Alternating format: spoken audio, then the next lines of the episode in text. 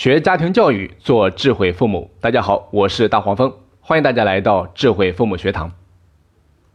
在日常生活中啊，我们经常会用这样的一句话来形容一个人的影响力。你比如说，我们经常会这样讲：这个名字说出来，整个华夏大地都要震三震。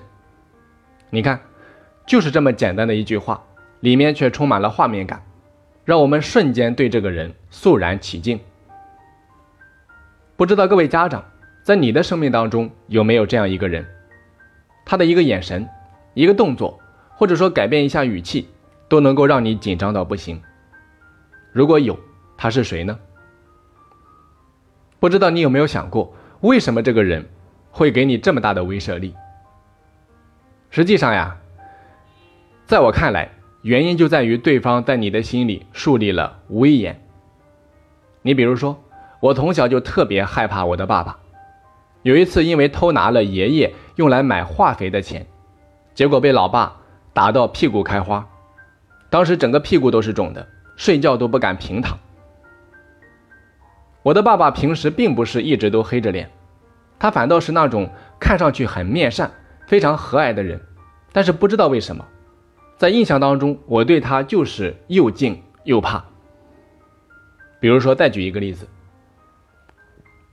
有一次啊，因为贪玩，玩到天都黑透了，才想起来回家，但是走到家门口却不敢进去了。为什么？因为不知道如何跟老爸交代。后来绞尽脑汁想了个法子，人还没有走进屋里，就扯开嗓子，大声的喊：“老爸！”咱家院子的大门好像被虫子咬坏了。话刚说完，就恨不得抽自己两个嘴巴子。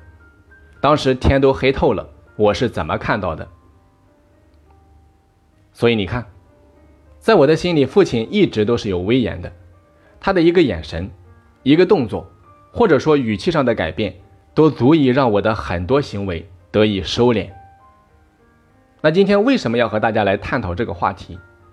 因为最近有很多父母在向我咨询的时候，反复的强调自己已经无能为力，已经没辙了，拿孩子完全没有办法了。你比如说，有一个妈妈，她说自己孩子休学在家已经有半年多的时间，好不容易回心转意，自己提出来要回学校读书，但是学习态度又非常差。那面对孩子这样的状态，父母真的是看在眼里，急在心里，但又大气不敢出。生怕孩子再次反悔，再次辍学。各位，你觉得这样的父母拿什么去教育孩子？这就好比是打扑克牌，你的底牌都已经亮给别人了，让别人看着打，你拿什么去赢？孩子随便那么一出手，对你来说就是王牌炸弹。今天给你来个不吃饭，明天来个辍学，后天来个自杀。几个连环炸弹下来，别说是教育孩子，就连应付你都应付不过来。可是很多父母啊，偏偏就是非要等到这种时候，才想起来向外面求助，才想起来学习，看看能不能借几个王牌来对付孩子。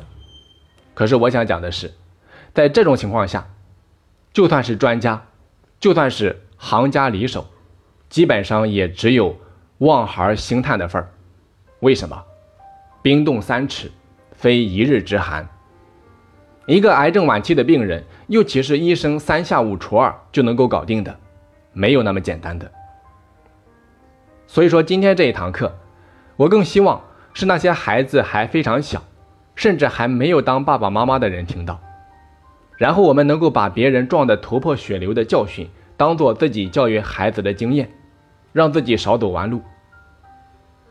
那要想让自己少走弯路，我们就一定要去思考，那些父母是如何一步步让孩子从自己手里面失控的。那在回答这个问题之前，我们先来思考一个问题：我们最容易被哪些人影响和左右？仔细思考，你就会发现，人们最容易被两种人影响。第一种，我们害怕的人；第二种，我们崇拜。或者喜欢的人，很多父母最后为什么会失手，会无能为力，就是因为他们亲手把自己经营成了一个让孩子既不佩服和喜欢，又不害怕的人。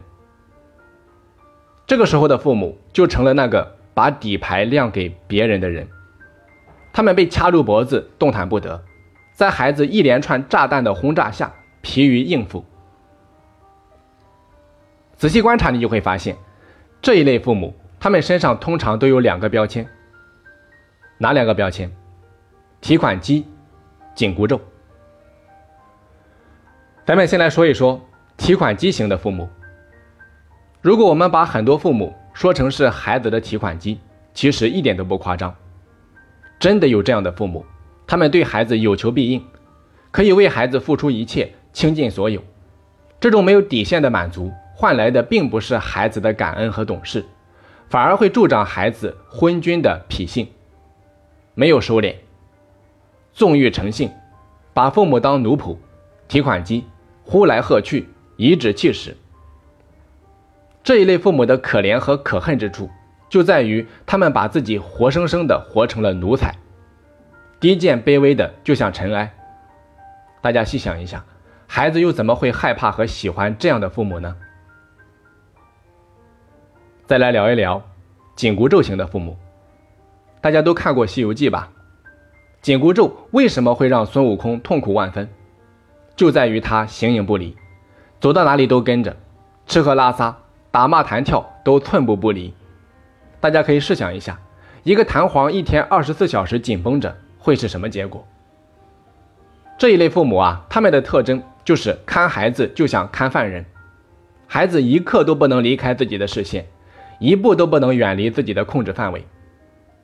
他们要不就是帮助孩子制定好一切，把孩子当机器，让这台机器在自己设计好的程序下运行；要不就是要求孩子给自己制定好严丝合缝的周密计划，然后不打折扣的坚决执行。只要稍微出现一点偏差，他们就会坐立不安，因为他们的控制欲太强了，恨不得把一切都牢牢地掌控在自己手里。所以这一类父母，他们总是不快乐的。他们总是愁眉不展，因为他们要操心的事情太多了，甚至连地上的一根头发都能够让他们纠结上好半天。所以，对于这样的父母，孩子是一刻也不想与他们相处。当孩子有一点能力反抗的时候，他们就会不顾一切、拼了命的想要挣脱，因为他们的亲子关系啊，一直都处在对抗状态，走向恶化也是早晚的事情。在心理学上。有一种超限效应，什么意思呢？随便举一个例子，就是说你在厕所里面待久了，你就闻不到刺鼻的臭味了，就这么简单。原因就是当你长期接受一种刺激的时候，你对这种刺激就会麻木。所以当孩子长期处在父母高压的管理状态下，他们就会麻木，到最后啊，只剩下厌烦，甚至是死猪不怕开水烫，爱咋地咋地。反正我就是这个样子了。大家细想一下，这一类父母又怎么会让孩子害怕和喜欢呢？所以讲了这么多啊，就是要告诉大家，当父母在孩子心目当中失去威严的时候，你的最后一片阵地就会失守，你所做的一切就等于是摆设。想想看，那会是多么悲哀的一种结局。大家千万不要觉得我是在危言耸听，因为今天这样的父母比比皆是，让人在同情之余又爱莫能助。所以，我希望年轻父母和那些即将要当父母的听众们，一定要把他们当成是前车之鉴，不要让那些惨痛的教训再一次发生在自己身上。那作为父母，我们应该如何在孩子身上树立威严呢？我认为，至少应该做到三点。立德、立威、立信。那由于时间关系啊，我会把它们放在下一堂课展开讲解，请大家持续收听。好的，本堂课咱们就先讲到这里。我是大黄蜂，我们下一期再见。